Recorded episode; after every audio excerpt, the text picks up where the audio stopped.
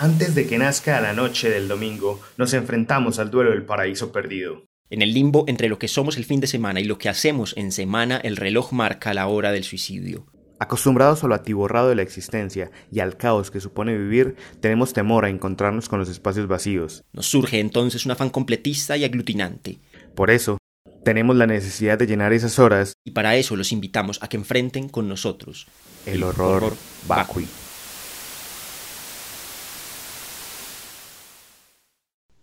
Bienvenidos a una nueva versión de este podcast Horror Vacui. Nosotros estamos aquí para llenar ese vacío que deja la hora del suicidio de los domingos. Hoy vamos a hablar de tal vez una de las cosas más importantes para un ser eh, de esta época, para los coetáneos. Es eh, algo muy sencillo porque es que desde chiquitos nos enseñan que la M con la A y la M con la A dice mamá y que mi mamá me mima. Y con eso aprendimos a leer. Básicamente nos enseñan a juntar letras, pero nos, nos enseñan todo lo que significa leer, leer en el sentido amplio de la palabra. Y hoy con Lucas Vargas vamos a abordar eso que es leer en el sentido más amplio que nos pueda dar la palabra.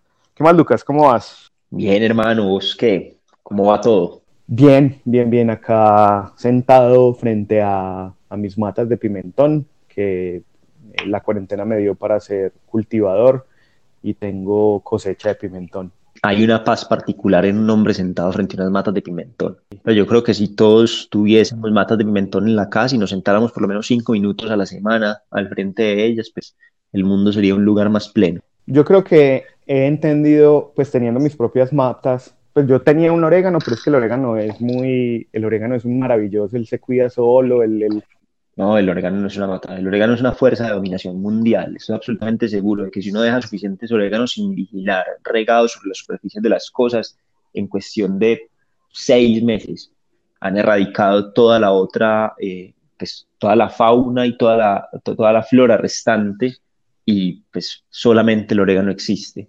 Yo tendría dudas porque tengo una mata solo de oréganos, pero quedaron algunas semillas por ahí y ahí, ahí mismo en esa mata está coexistiendo el orégano. Creo que hay, creo que hay unos frijoles, una matica de frijol, una. Hay una pepa de aguacate que también creció y pimentón. Básicamente hay una ensalada vegana chévere ahí eh, y coexisten.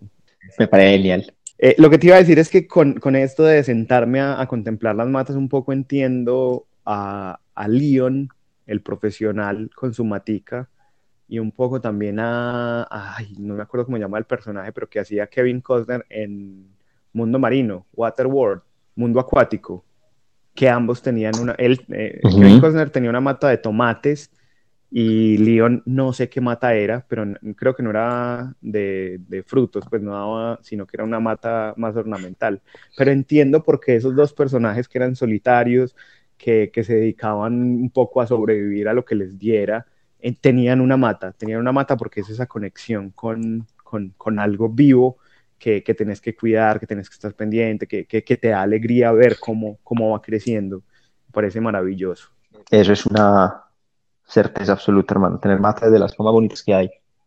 Apuntemos por hacer un episodio de matas en la literatura.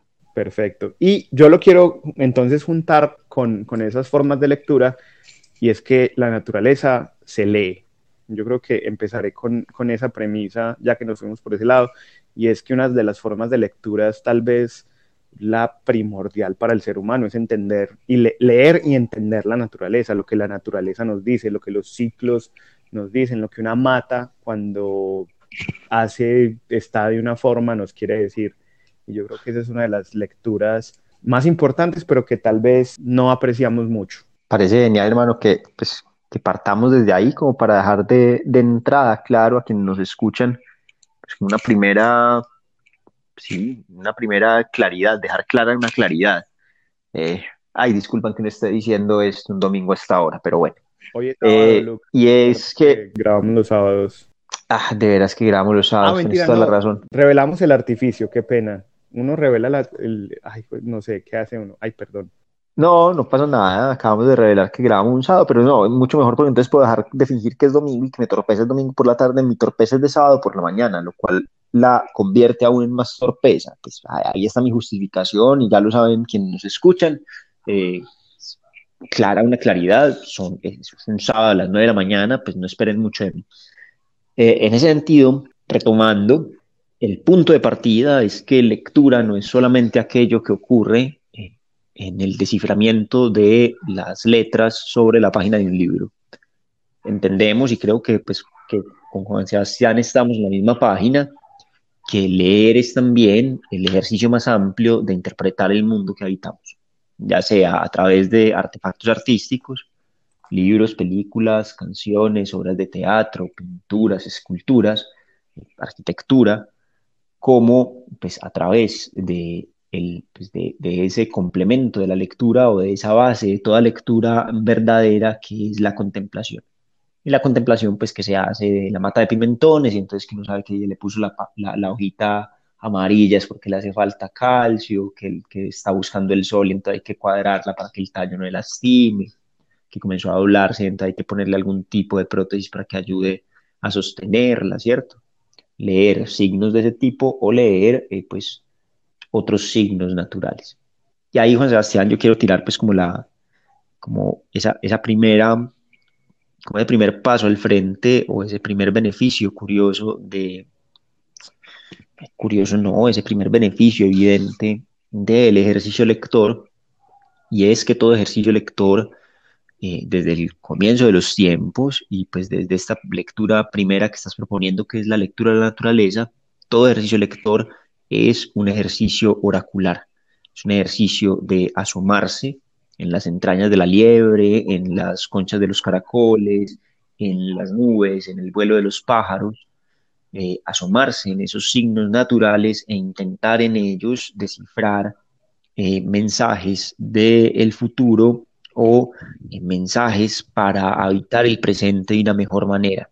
En la tradición eh, humana, pues eh, los lectores o ese primer lector quizás diferenciado del resto, eh, más cualificado, más capaz de interpretar, sería la figura de, pues, del augur, la figura del profeta, la figura de la pitia, la figura de quien, de quien, de quien lee justamente el mundo como un gran oráculo. Efectivamente, es esa, además que hay algo poderoso y es en la posibilidad de, descubrir lo que eh, esos signos tienen para, para, decirnos. Yo creo que la maravilla de, de, leer cualquiera que sea el texto, como lo menciona, sea los signos de la naturaleza, sea un cuento que nos acabamos de, encontrar, leer una persona, leer la situación, de leer lo que sea, es la posibilidad de descubrir lo que eso tiene para decir. Y es esa maravilla de poder decir, lo, lo entendí a partir de, lo que eso me está dando. Y es, es ese, esa posibilidad de, de, existir en este presente alegre o imaginarse el futuro cómo será. Yo creo que es esencial ese, ese asunto. Sí, es eso, justo eso, como hilarlo más fino, pero, pero a mí esa hipótesis de, de que leer siempre es leer el mañana me parece, parece bellísimo.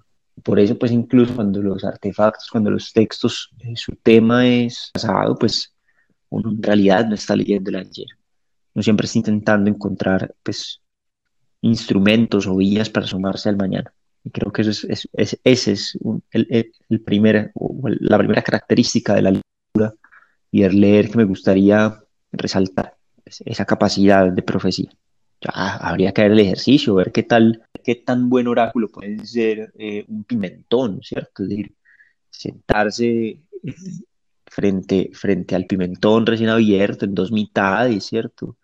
Las, las semillas regadas en el interior rojo, porque pues tiene que estar maduro, no lo vamos a arrancar verde, y, y quedarse ahí, ¿cierto? De qué constelaciones aparecen las semillas que estaban pegadas en, en el centro de la pulpa que, interpreta uno, que, encuentra, cuáles se parecen a una casa, la disposición de cuáles otras están anunciando un viaje. Y dentro de este juego, que en el fondo, pues, si alguien lo quiere hacer, pues perfecto, por favor, con las fotos de la lectura pimentonil de la suerte.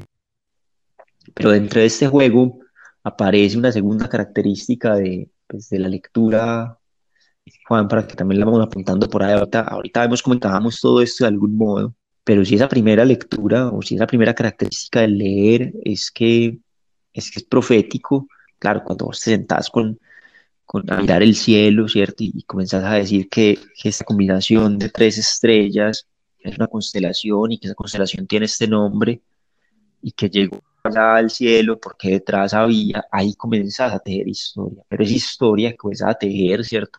Llámese Ganímedes, llámese Orión, llámese como se llame, esa historia comenzaba a tejer a partir de, de, la observación de las estrellas, a partir de la lectura de las estrellas, pues justamente parte de la lectura. Entonces, la, lectura como ejercicio profético, la lectura como ejercicio creativo. Ahí tiro, ahí tiro dos primeras definiciones a partir de la lectura de la naturaleza que habías enunciado para comenzar. Efectivamente hay un, hay un impulso, creadores. Creo que es casi imposible uno leer algo sin generar algo en uno. Es decir, yo creo que, que, que, ya el ejercicio solo de, de intentar leerlo en, en, el interior, así uno no exteriorice eh, a través de, de, de, la voz o de otra acción que ejecute, eh, si hay un, hay un esa, eso se vuelve una, una semilla que germina dentro de nosotros para crear algo, así no haya exteriorización, exteriorización de, de, de, la creación, pero genera en nosotros y es, es eso, la, que la lectura eh, nos crea imágenes al interior, siempre. Eh, por eso se nos complica tanto cuando, cuando leemos algo y no lo entendemos o no, o no podemos hacernos las imágenes, tal vez porque eh, yo no sé si se han enfrentado a, a, textos, sobre todo estos que son tan filosóficos y tan y de, y, de, los modernos sobre todo, que uno lee dos párrafos y, no y ve que hay unas palabras ahí eh, escritas, unas letras que uno ya sabe que, suenan, cómo suenan, que, están ahí para decirnos cosas, pero que no nos dicen cosas porque no tenemos esa imagen eh, adentro y no nos lo podemos hacer y, nos cuesta y hay como mil velos que se, ponen para, evitar que nosotros creemos eso. Entonces esa idea de, la lectura eh, atada necesariamente a la, creación es, sí es un matrimonio tan, tan eficaz como el bocadillo con, con, el, con el queso, es, es necesaria, es, es, imposible, o sea, ambas funcionarían, sí, pero es que juntas son eso, el casado. Y es un casado que va mejorando con el tiempo. A mí hay algo que me sorprende como de, de todos los fueros de lectura y es, y es que leer siempre es, es, un proceso que es posible seguir mejorando perpetuamente. Claro, en, el fondo todo oficio puede mejorarse perpetuamente. La lectura siempre es posible estarla mejorando casi que a, nivel exponencial. Cuando, cuando uno hace cualquier otro oficio, ebanistería, ¿cierto? Te descubriste que te gusta trabajar con la madera. Y entre el primer cuenco y el segundo, pues comienza a haber mejoría, pero eventualmente llega un punto en el que pues ya tienes una destreza en la cual cualquier paso al frente pues es, es realmente complejo de dar. Se, se, llega como una meseta, ¿cierto? Comienzas como a escalar, vas mejorando, ¿no? Y eventualmente llega una meseta. Más o menos lo mismo con el ejercicio, ¿sí? Okay, que uno hace comienza el ejercicio los primeros dos meses y ahí uno nota como, ah, me están saliendo cuadritos, ya que nada, y, de un momento a otro, pues ya, ya es, ya es como, no, pues hasta aquí, me, hasta aquí llegué, y, pero ¿por qué si los primeros dos meses avancé tanto ahora? Eso, algo más o menos por ese estilo. Con la lectura, en cambio, siento que es posible mantener, mantener una serie de colinas, e ir subiéndolas, e ir subiendo. En ese sentido, creo que, pues, cuando todos comenzamos a leer, el primer gran descubrimiento es ese, pues el primer milagro de la lectura. Yo no sé, uno recuerda leyendo chiquito los cuentos de la selva de Quiroga y, la anaconda hablando rodeada de las demás serpientes y por todas las demás culebras de la jungla y todas con las cabecitas levantadas mientras el resto de su cuerpo está enrollado y son, son una maraña de serpientes escuchando a la más grande y ese, esa imagen es, es clarísima en, en uno como lector. Puede que uno nunca en su vida haya visto una anaconda, puede que uno en su vida haya visto, porque además Quiroga las nombra a cada una de acuerdo a su especie y, a, y, pues, y ese es su, su, pues, su, nombre. Hace un ejercicio de patronímicos en, en, la narración. Pues puede que uno no sepa qué carajo es una mamba o qué carajo es una, una trepadora, ni, ni idea. En buena, en buena medida, porque uno ya vio el libro de la selva, y entonces, pues claro, toda serpiente es K y pues cada siempre habló con esta voz de este modo y es, es una nota, ¿cierto? Pero eventualmente pues comienza a crecer en la lectura y eso es algo que, por eso es tan, tan bello que cuando, cuando es posible que hayan procesos de lectura eh, prolongados y sostenidos y por eso yo creo que una de las insistencias, una de las costumbres más bellas que pudiese haber en, en cualquier hogar es, es, la posibilidad de las lecturas en voz alta pues a lo largo de, a lo largo de toda la infancia, a lo largo de toda la adolescencia, a lo largo de toda la adultez y toda la vejez. Y es que pues eventualmente uno, pues, eventualmente da imágenes que a uno le convocan las letras, pues pasan a ser imágenes distintas, así como en el arte, que, pues que primero somos completamente figurativos y vamos descubriendo la abstracción pues con el paso del tiempo. Creo que también llega un punto en el que uno permite que la lectura le entregue imágenes abstractas, ¿cierto? Imágenes que no son claras, como la de las, las culebras reunidas en un suelo cubierto de hojas, sino imágenes que son simplemente quizás eh, un color azul con dos trazos naranjas, ¿cierto? O imágenes que son eh, una espiral, que dice como que, hay, que ahí aparecen como otras posibilidades, ¿cierto? No entiendo exactamente qué es lo que me está diciendo eh, este texto, no entiendo qué es lo que me está comunicando, pero entiendo o interpreto, siento una espiral. Ahí, ahí aparecen como cosas que, que es bonito ver.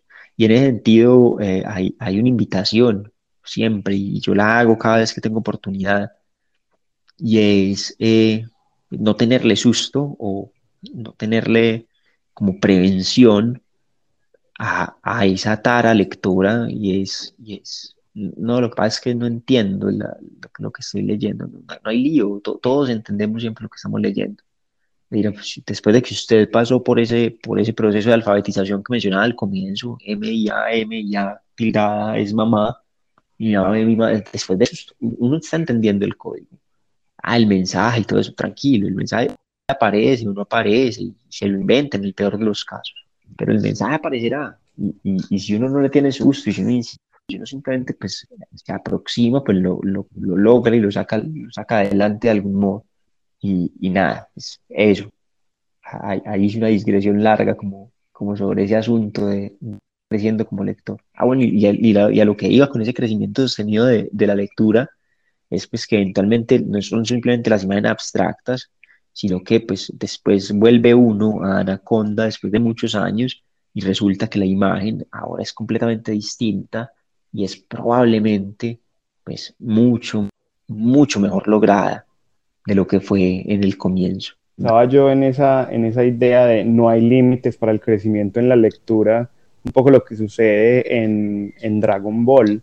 Es decir, Goku ha estado evolucionando desde hace mucho rato y no para de evolucionar. Es decir, eh, yo ya no sigo la última saga, pero pues más o menos uno por internet se da cuenta de que está sucediendo, que, que Goku ya entró en su, en su, yo no sé, en su fase eh, post-punk y empezó a tinturarse el cabello de cuando, o sea, él empezó con arriesgadito, eh, con el rubio, y luego pas, ya es una...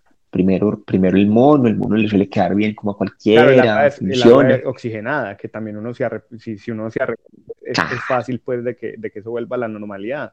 Pero ya empezó con, con azul, con morado, con rosado, con un montón de colores, y es, y es que siempre hay, hay algo para evolucionar. O sea, Goku siempre va a tener un, un, un extra para ir.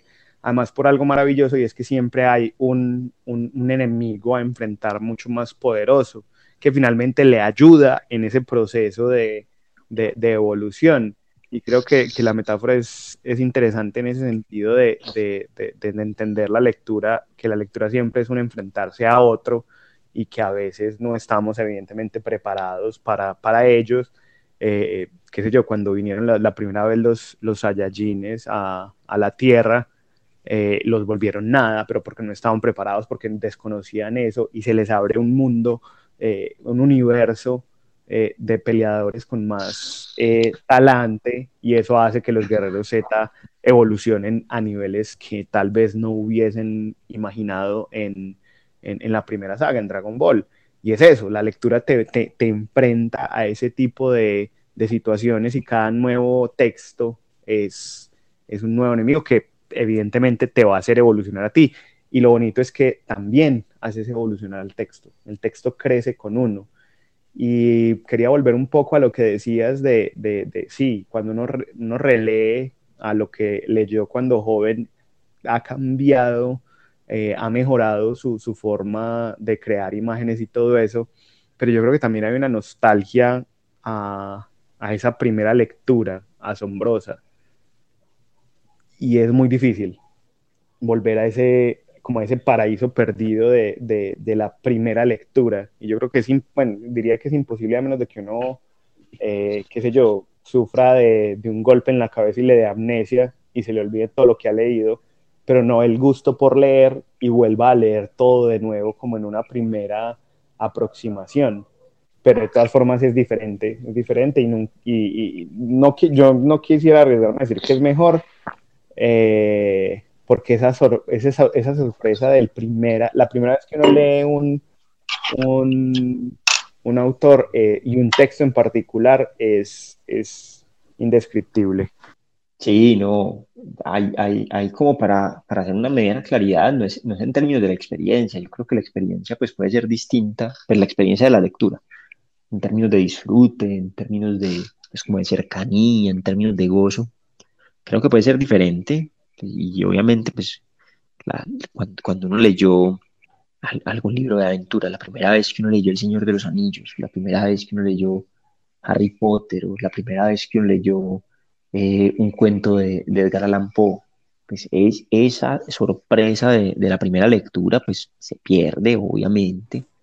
Ya cuando, uno, ya cuando uno lee por segunda vez El corazón del ator, uno sabe que al final el protagonista, ¿cierto? Va, va a terminar siendo condenado.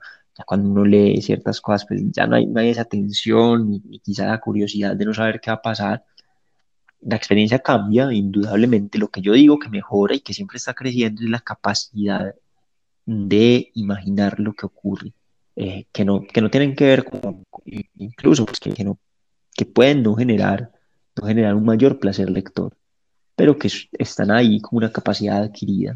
Y entonces pues, uno disfruta de una manera distinta y pues obviamente ya cuando, cuando uno se acerca de, desde mayor a, a ciertos textos que fueron importantes en su infancia o en su adolescencia, pues lo hace desde otra óptica, no solamente pues de, de, lectura, sino desde otra óptica de disfrute.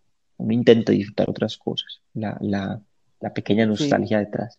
Hoy sé que no te da idea de Goku como lector, porque creo que hay, creo que hay en, en él no solamente, pues no solamente esto de, de, la constante evolución, sino dos condiciones esenciales para todo tipo de lectura, que en el fondo son dos, esenciales, dos condiciones esenciales para cualquier tipo de creación y pues para cualquier tipo de existencia medianamente feliz, que son el, el, ejercicio de la curiosidad y el ejercicio de, bueno, tres condiciones, se me acaba de ocurrir otra, el ejercicio de la curiosidad, el ejercicio de la voluntad y el ejercicio de la entrega. El Goku siempre tiene curiosidad de ver quién es el siguiente oponente, siempre tiene la voluntad de sentarse, en su caso no es sentarse, de prepararse, de ponerse a entrenar para estar listo para el desafío nuevo. Y la idea de la entrega, pues es que Goku siempre pues pelea por el, pelea en parte por el gusto hacia sí mismo, pero pues su verdadera, su verdadero nivel, su verdadero poder aparece cuando el motivo por el cual combate uh -huh, sí. eh, son los demás, ¿cierto?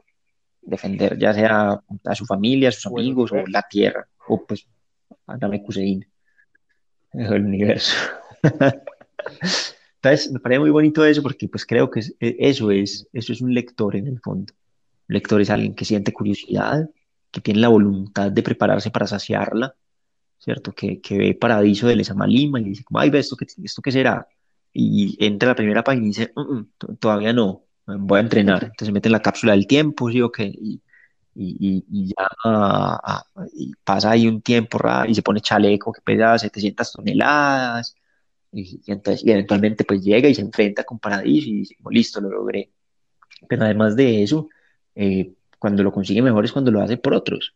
De cuando uno, y esto es, es, una experiencia, yo creo que es uno de los mejores aprendizajes de, de la docencia, uno nunca lee con tanta, como con tanta pasión y con tanta entrega como cuando lee para, para enseñarlo.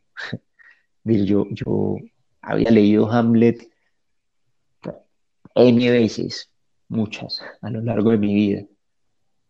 Y leí Hamlet cuando lo leí para preparar una clase. Y ahí fue que una cantidad de cosas que aparecieron porque que, no, que quizás no se hubiesen aparecido de otro modo. Entonces, eso me parece muy bello el ejercicio lector y, y me parece que, que la metáfora eh, gokusiana, ¿cómo, ¿cómo acuñamos eso? Gokuística, gokuense, sayayínica, gokusiana.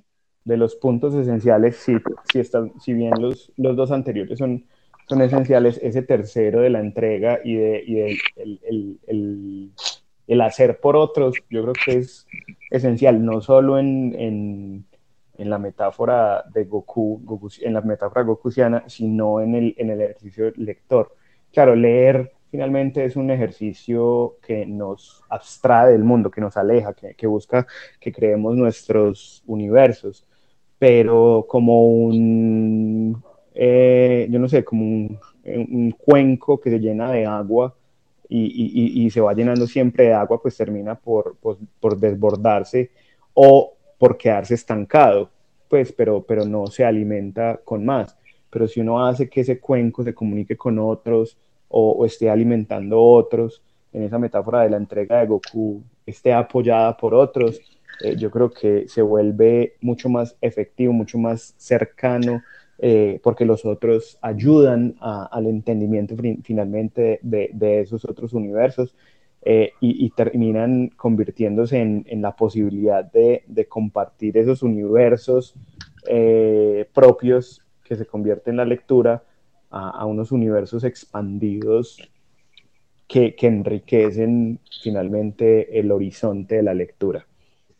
Pero, Lucas, estamos claro. muy, muy, muy, enfocados en, en la lectura eh, tradicional y yo quiero salirme para, para otras. Entonces, por ejemplo, vos hablabas del ejercicio eh, quiromántico, de, de, un montón de cosas, creo que voy a hablar algo ahí, eh, pero creo que me voy a ir en, en, en, en una lectura que me parece maravillosa eh, y fue eh, una experiencia que tuve muy, muy, muy, muy en el colegio aún y fue colaborarle a un tío mío que trabajaba en, eh, pues tenía un almacén en San Andresito y para mí yo creo que uno de los aprendizajes más eh, importantes de ese eh, sitio, más que, que, que, diciembre es un infierno y que los precios de las cosas en diciembre son absurdamente volátiles, es ese ejercicio de lectura que hacía él en la venta. Era maravilloso porque porque él me dejaba, pues yo tenía que estar ahí atendiendo, explicándole las cosas a, la gente, ta, ta, ta pero él con solo ver a, a, a, la persona sabía qué iba a comprar, si iba a comprar o no, eh, qué le ofrecía, cuánto le podía tirar o no. Eh, y, y, para mí eso era, era, imposible, o sea, yo a todos les decía lo mismo, a todos les vendía lo mismo, si venían a preguntar, él, él, él llegaba y a veces yo terminaba de, de, echarle toda la carreta a alguien, ta, ta, ta, ta, ta, súper entusiasmado, vendiendo aparatos electrónicos, y, me, y él cuando se iba decía, ese es un Lolo, y yo, ¿qué? ¿Cómo? ¿Qué? Sí, él no, esa persona solo venía a preguntar y a lolear y no va a comprar nada. Entonces, ¿para qué gastar el tiempo en él? Y él hacía eso desde una lectura casi inmediata, casi como, como en, un, en, una película de, de, de, de, de estafa o de, eh, o de espías, como Terminator, como con un ojo súper evolucionado, tecnológico, que lo miraba y ya lo catalogaba. Y para mí ese secreto estaba velado, pues con el tiempo, digamos que pues medio entendí cositas, pero pues solo pasé unos seis meses ahí, una, seis meses, un año, no recuerdo bien, eh, haciendo ese, ese proceso, entonces no fue lo suficiente como para yo decir y tener el ojo agudo de lector de un señor que vende eh, cosas en un almacén en el centro. Hay un, cogiéndote, cogiéndote ese hilo. Hay un texto muy bacano de, de Piglia, de Ricardo Piglia. Ricardo Piglia tiene un libro que se llama El último lector. Y El último lector es una, una selección, ¿sí? una antología de ensayos sobre, sobre leer, pues sobre el acto de leer. Uno de estos ensayos es dedicado a analizar la figura de los detectives en la literatura. de quiénes son los detectives que la literatura ha representado, pues, y, Piglia, pues, como, como crítico es muy, muy juicioso en, en hacer ese rastreo y, pues, em, caracterizarlos de algún modo. Y lo que Piglia propone, pues, como parte de, su tesis en este ensayo, es que los detectives eh, son siempre lectores, siempre, incluso si, si jamás dentro de la obra la que pertenecen como personajes aparece, aparece nunca un libro.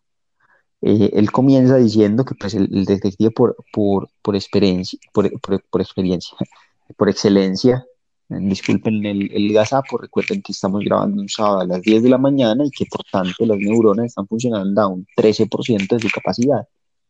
Que el detective por excelencia, el, el primero, que es el Dupin de, de, Edgar Allan Poe, es un detective que va a resolver los casos eh, sin ni siquiera ir a, investigarlos, sino simplemente leyendo las reseñas eh, que aparecían en los periódicos.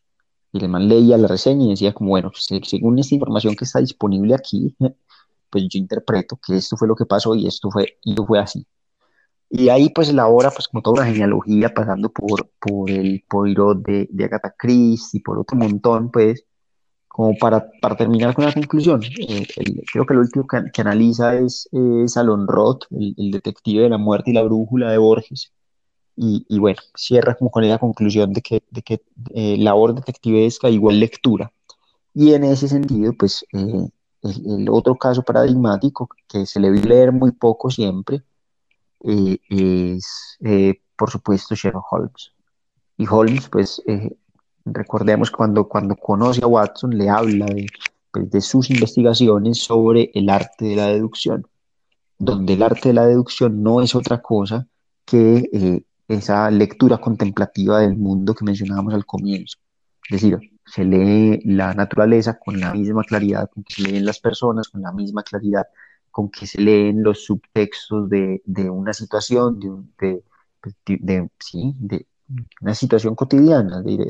Y, creo que todos lo hemos experimentado, que llegamos, eh, llegamos eh, a una reunión de amigos, llegamos a una reunión familiar, eh, nos abren la puerta, entramos, cuando se podía abrir la puerta y cuando se podía entrar, eh, entramos a, la sala donde están reunidos y sabemos que algo pasó, aquí pasó algo, ¿cierto? Inmediatamente leemos el ambiente. Y eso, pues claro, eso, se refina también. Yo creo que ahí hay una correspondencia eh, que me parece bonito, como que, conversemos, que la pongamos en conversación, y es eh, pues la lectura de, artefactos textuales, de, artefactos que son deliberadamente para ser leídos, y su influencia o cómo influye eso en la lectura de, de la realidad, ¿cierto? Es decir, cómo eh, eh, quienes son lectores de, de, libros, quienes son lectores de películas, quienes son lectores de canciones, pues adquieren una forma particular también de relacionarse eh, con la lectura de la realidad. Claro, además, cómo, cómo van evolucionando esos artificios y artefactos. Es decir, eh, hoy en día, evidentemente tendríamos que hablar también de lectores de memes y que incluye eso una diferenciación eh, desde cómo está servido a nosotros el, el, pero sigue siendo el mismo ejercicio de, de identificar el mundo. Yo tengo que confesar, Lucas, que yo soy muy malo para leer situaciones particulares que me involucran. O sea, yo soy torpe, o sea, yo empiezo, estoy en, en, un grupo de amigos y digamos que no puedo hablar de la ex de alguien porque pues son recientemente ex, pues terminaron recientemente una relación y yo empiezo a hablar y la gente me empieza a mirar, pero yo no soy consciente de esas miradas, no leo, yo sí necesito ahí eh, unas, una especie de notas de pie de página que en este caso no sería una nota de pie de página, sino un, un pie que me golpee realmente y diga, no tienes que hablar de pues soy torpe en leer ese tipo de situaciones. Pero por, y, y, sigo hablando y sigo hablando y, y, voy y voy, y ay, ¿qué más? ¿Y ustedes qué? Y yo soy como, pero por, porque no hablan? Si hemos hablado siempre de esto y porque en este momento no, hasta que alguien se apiada de mí y hace como una mirada, un golpe, un codazo, eh, una patadita y es como, ah, ese volver, esa nota del lector que sí ha comprendido ese universo y me dice, no podés seguir hablando de eso.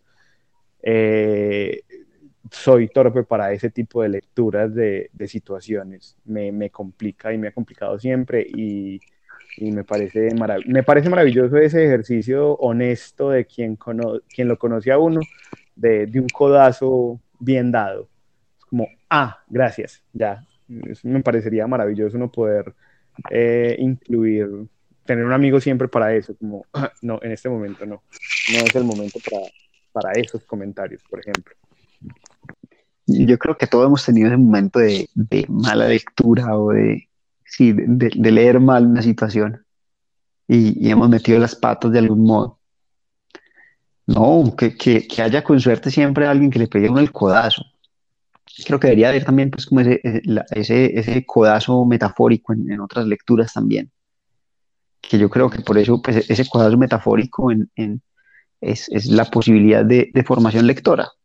Y, la posibilidad de formación lectora, pues que en ámbitos de leer la realidad puede ser más compleja, por fortuna, pues tiene, tiene unos alcances más o menos eh, claros o, unas estructuras más claras en la lectura pues, de, pues, de libros y de, y de vainas, ¿cierto? Hay, hay cursos de, de, apreciación cinematográfica, entonces uno que le ha gustado mucho el cine, pero que no aguanta ver a, a Tarkovsky porque, porque no, pues se, inscribe en, el curso de apreciación cinematográfica y pues lo ve allá y lo comenta y eventualmente dice, ve, hombre, pues esto era lo que me estaba perdiendo, ¿cierto? Eventualmente alguien le pega el corazón como para que, no, por ahí no era, pues mira para acá.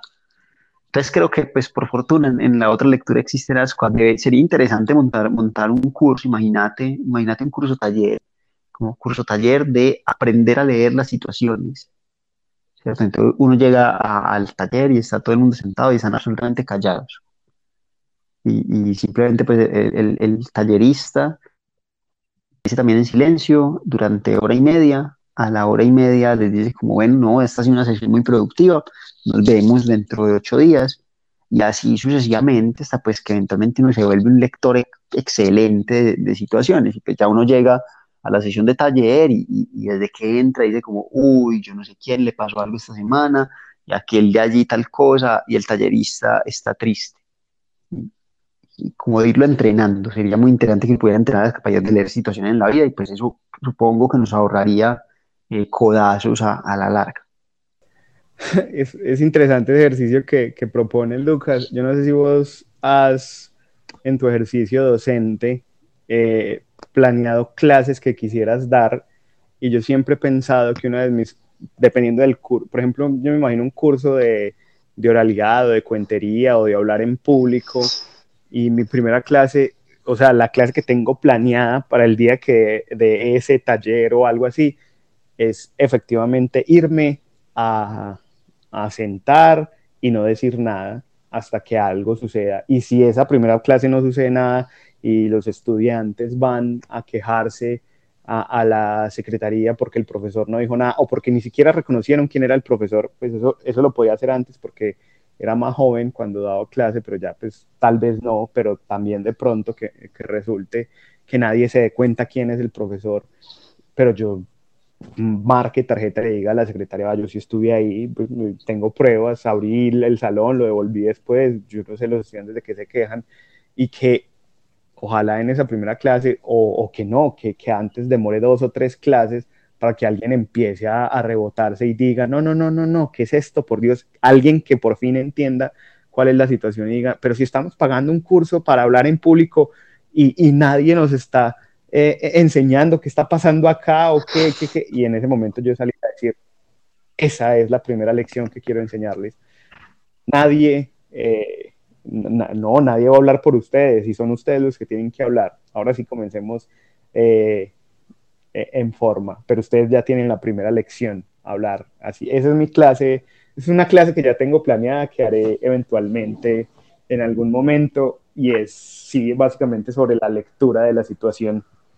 Además, porque convertiría en una de esas clases como clases eh, anécdota mística de un proceso de formación pues sí, sí, esas clases legendarias, sería muy bonito. Ojalá, ojalá me toque, ojalá me, toque la anécdota de cuando ocurra Juan Sebastián. pues ya igual tenemos una anécdota, Lucas, o sea, el, el, ejercicio de explicar qué es un, qué, en qué consiste el bufón y eso, eh, eso ya lo hicimos. Sí, no, eso, eso, y es, y es, y es anécdota mítica, yo creo que lo pasará a los anales de, de alguna parte. Efectivamente. Lucas, hay otra lectura que a mí me parece maravillosa y es la gente que puede identificar qué clima va a hacer, sobre todo viviendo en Medellín. Ah, eso es fantástico. hoy seguro llueve. Y lo hacen, o sea, porque yo siempre cargo uso porque en Medellín puede llover. Pero hay gente que de verdad mira al cielo y puede identificar, teniendo en cuenta que está en un clima tropical que puede cambiar muy fácil, pero hay gente que sí lo hace, ¿no? Y hoy va a hacer frío. Y son las 5 de la mañana y efectivamente hace frío o no, ya hace sol, y uno, ve la, y uno sale y uno dice, pero si está muy, no, no, mire que, eh, eh, va a hacer sol, y uno mira y eso oscuro, con nubes, y a las 3 de la tarde efectivamente está haciendo un calor el más insoportable, logran entender esos designios de la naturaleza. De yo, cuando yo en el 2014 que estuve entrenando pues como boxeo muy, pues muy regularmente. Aclárame ese regularmente, es decir, con temporalidad o entrenabas más bien flojito? Me encanta la polisemia del regularmente. No, con, con, regularidad. Yo estaba entrenando todos los días. Pero una época en el 2014 que yo entrenaba de lunes a sábado. Descansaba nada más el domingo. Entrenaba con un señor que llama Edwin. Edwin era un señor de 50 y punta de años. Eh, era de pueblo. Él era de San Carlos. Y y nada, pues estaba, pues estaba así, recientemente mudado a, a, Medellín y, y, toda su vida pues trabajó, trabajó el campo y entrenaba boxeo. Una figura, hermano. Tenía, tenía un gancho, pero matador. El, el era más o menos lento, no, pero un gancho de ese man tumbaba lo que fuera. Y era súper curioso, hermano, porque era, era un, lector de, de prensa. llegaba, yo llegaba a entrenar a las, a las 6 de la mañana y ya Edwin estaba eh, sentado esperando que, Calderón llegara a abrir el gimnasio con, con, con, medio colombiano ya leído. Era un lector del clima impresionante, bro, pero impresionante. Mire, la persona más acertada que yo he visto al momento, el, el man salía, salíamos de entrenar el man salía, porque no se movía en moto, salía, miraba el cielo, tan, se paraba como desde donde podía ver todas las, como, como alrededor, tener una perspectiva de todas las montañas, miraba alrededor y regresaba con su informe. Y su informe era completamente, vámonos rápido que va a llover en, en 10 minutos. Y ese puta sol de 8 de la mañana, hermano, va a llover en 10 minutos, huevón, mira este solazo. Y claro, pues y efectivamente. Efectivamente, y, lo más curioso de todo es que eventualmente uno era como, bueno, venga, pues enseño. Entonces, ah, no, hoy va a llover, en un rato llueve, por ahí en media horita. Pues, como así que no, como así. Entonces, hoy comenzaba a señalar cosas. Primero va como está moviendo rápido las nubes. Entonces, el viento está rápido, eso ok. Y vea, vea la dirección, y vea para allá, y señalaba para la puta mierda. Y vale, una medio manchita gris en alguna parte. Como es una nube de lluvia, y viene para acá pero impresionante, muy, muy, muy teso. Nada, muy, muy bacano eso. Es, eso, el augur, hermano, es que es, un proceso, pues, es profecía, es premonición, es como, es como leer el tarot, es como leer cualquier vaina, ¿cierto? Ahí está, le, apuesto a que llueve y llueve. Ay, hombre, eso sí me parece maravilloso. Creo que hay otra, otro tipo de lectura interesante y es por dónde me puedo meter para que no me atraquen. es una, una lectura más... Yo, es un ejercicio de ciudad interesante. Parce, me han atracado 19 veces en mi vida. ok, 19 veces. Eh, ok, ya a mí me han atracado 4. Imagínate. 19. 19. Uy, Lucas, pero... Ah, bueno, venga, vamos a Tran. ¿Con armas cuántas veces? Parce, varias. Es decir, con arma de fuego, creo como cuatro veces. Cuatro, sí. Uy. Eh, de esas. Eh, Yo de arma de fuego tengo una. Arma de fuego más moto. O sin moto. A pie, luego moto. Es decir, él se la persona se acerca en. Ah, a pie, y luego tenía alguien que estaba. Sí, era bimodal. Epa, no, ya hay como cuatro, el resto sí hay, hay, una, hay una abundancia de, de objeto cortopunzante. Sí, objeto cortopunzante tradicional, objeto cortopunzante... Preeminentemente, preeminentemente tradicional porque el experimental, el experimental suele ser, suele ser, sí, suele ser un atraco más desesperado, sí. Por, por lo general el, el tradicional, de, de, esas, de esas la mayoría han sido tradicional, e incluso un par, un par que fueron sin nada, que fue sin primeras, cuando estaba más, ya, ya cuando, claro, cuando uno, cuando uno lo atracan por primera vez, pues uno, uno se asusta mucho y va esta vez mal, pásalo todo, y uno pues lo pasa todo, y ya después de la segunda, segunda vez, pues bueno, pero, pero mostrame el arma al menos para yo, para yo sentirme intimidado, pues. Pero venga, porque hay, ahí hay dos tipos de atracos. Uno que es atraco desde la nada, desde la conciencia del atraco, y hay otro que me parece que es una técnica maravillosa que yo digo que se debería caer eh, dentro de nuevas formas escénicas, teatro de la nueva ola que siempre ha existido, o sea, eso ya debería ser catalogado teatro, que es la conversadita. Pero ¿cuál es diferente? ¿cuál, cuál es la conversadita, Juan Sebastián? Porque hay, hay conversaditas de conversación. ¿Estaba hablando de estafa o estaba hablando igual de atraco? Que te empiezan a conversar, ta, ta, ta, ta, ta, ta, ta, ta, no, no, y que terminan con, es que nosotros somos los que cuidamos por acá, estamos buscando una plata que se roba. No, vida, hijo de puta, nada me da tanta rabia como esa. No, pero a mí se me parece que, que No. tiene talento. no, no, no, no, no, no, no, no tiene talento, lo único que hay es insultar la inteligencia del atracado. Ay, yo- pero es que es, es demostrar eh, el arte del que atraca, porque hay un asunto de la- del convencimiento, No. de la puesta en escena. Que hay ahí, hay un A ritual. mí siempre, siempre me han dicho esa, yo, yo termino, pues sie- siempre les digo de frente como vengan, vengan, si me van a atracar, atráquenme tranquilos, pues, no, no me pongan a inventarme toda esta, toda esta enguandia, toda esta enjundia, de yo sé que ustedes no son, ustedes saben que no son, ambos lo sabemos, no hagamos esta falsedad, desenmascarémonos, procedamos honestamente en este trámite. O sea, rechazas el pacto ficcional de entrada. Ahí sí, ahí sí. Cuando, cuando es estafa, no. De, cuando, cuando la estafa, cuando, la, cuando es, es de la, la, llamada de, de, de, estamos llamando a Bancolombia, usted acaba de ganar un crédito, no, todo bien. Pues la, la, idea de, de, somos los de la seguridad de esta zona y uno creciendo con la seguridad de esta zona en el 80 con la 35, y uno es como, marica, no hay seguridad en el 80 con la 35. Pues, no, eh, no sé si haré en este momento apología al delito, pero me parece también un ejercicio de lectura interesante. Ya, ya, ya le estábamos haciendo, ya, ya estábamos haciendo apología al delito, Juan Sebastián. No, pero yo para, para caer en cuenta de hecho. Yo sí me voy a ir ya de entrada porque sí me parece admirable ese ejercicio de lectura que hacen.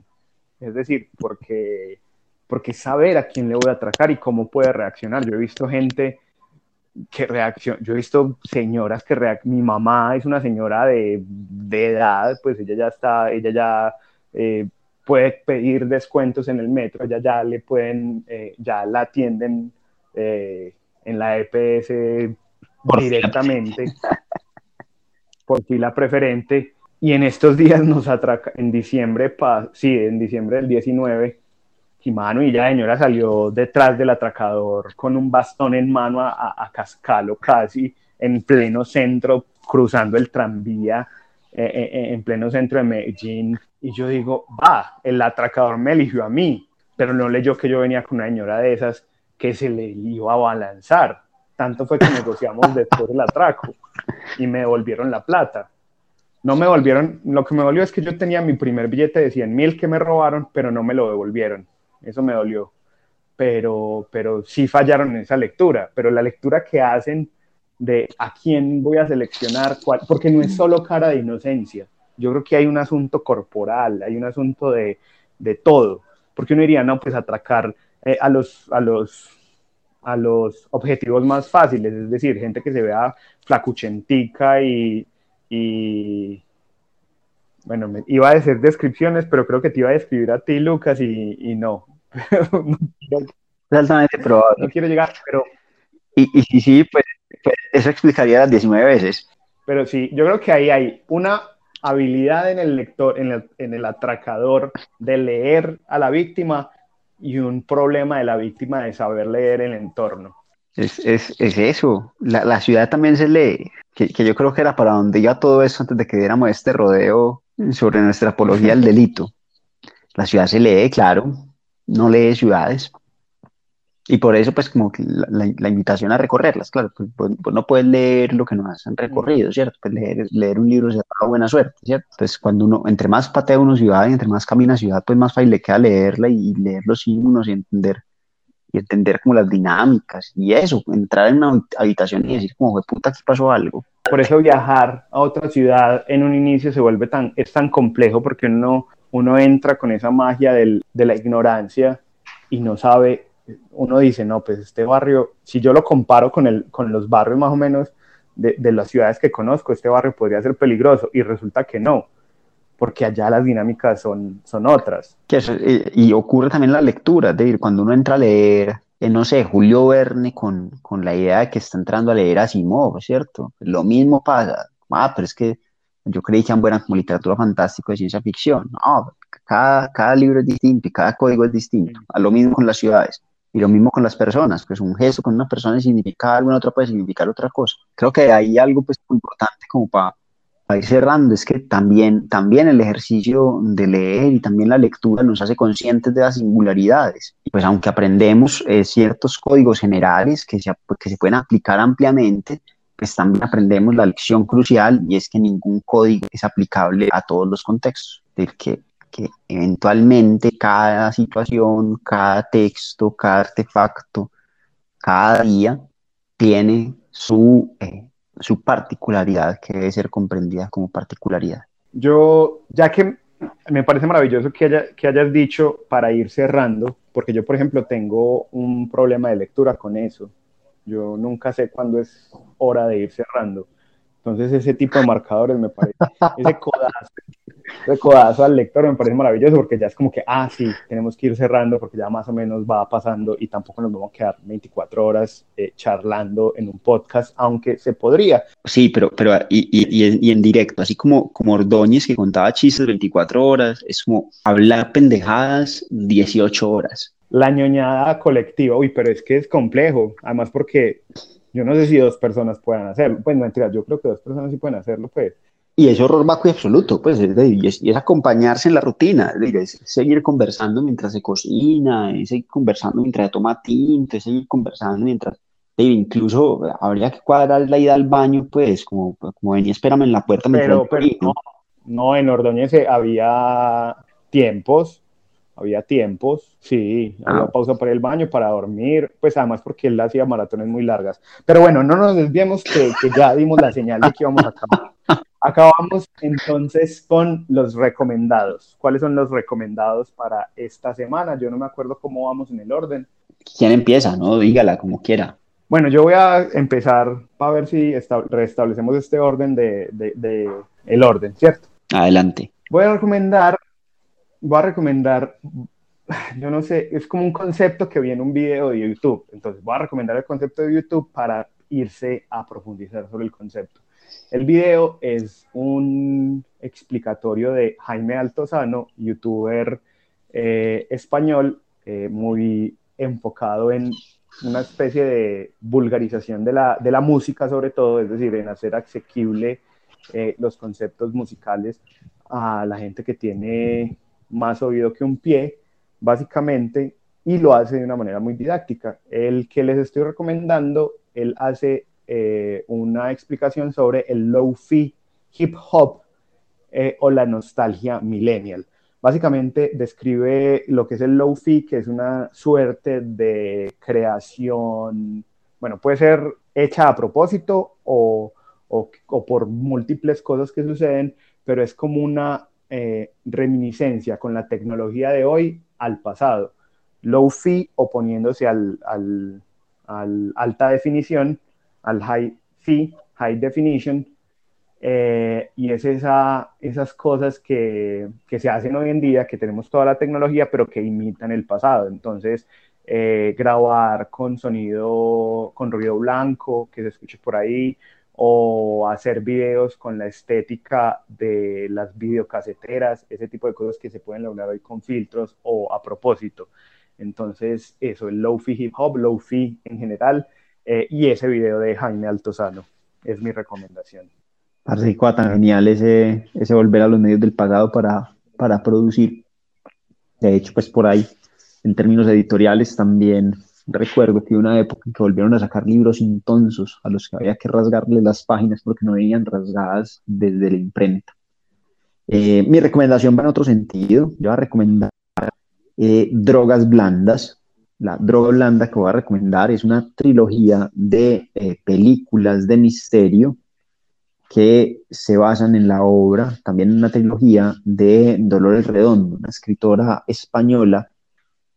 las encuentran en Netflix. La primera la había hecho eh, sin español como pues, independiente, las otras la hizo en, alianza con, con, la productora, con la distribuidora, y eh, se llaman, se titulan en orden. Esta idea es porque me olvidó cómo se llaman. Y María me está sapeando en la distancia. El guardián invisible, legado de huesos y ofrenda a la tormenta. Eh, son, insisto, drogas blandas, llenas de una cantidad de pequeños lugares comunes, con personajes más o menos construidos, con situaciones más o menos inverosímiles, pero justo lo que uno necesita un domingo a las 6 de la tarde cuando quiere dejar el cerebro en una especie de coma y simplemente disfrutar del el lento deslizarse hacia el lunes y hacia la nueva semana. Esa es mi recomendación para hoy. Perfecto. Entonces, para terminar con esta tarde de vacío de domingo, eh, bueno, para ustedes que escuchan, nosotros terminaremos nuestro sábado de la mañana eh, haciendo las cosas que uno hace un sábado, pero ustedes eh, escucharán esto el domingo u otro día.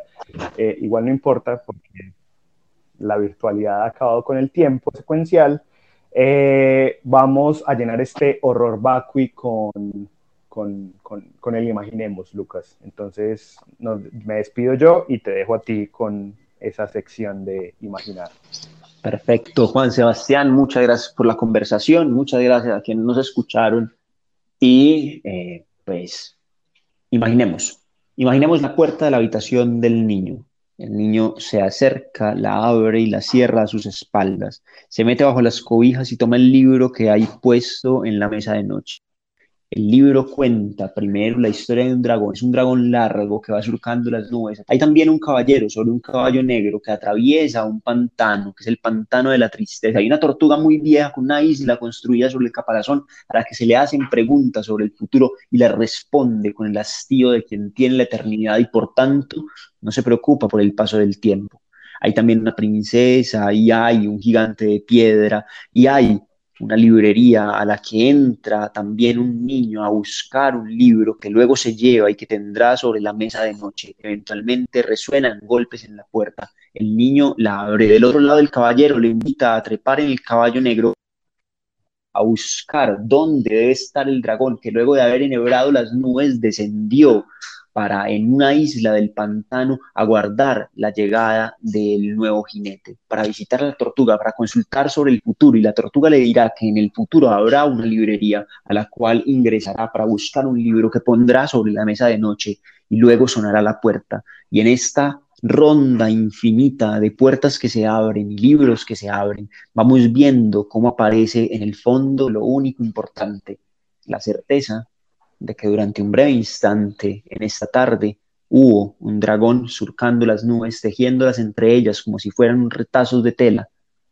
y un libro sobre la mesa de noche que en algún momento abriremos para comenzar de algún modo a imaginar.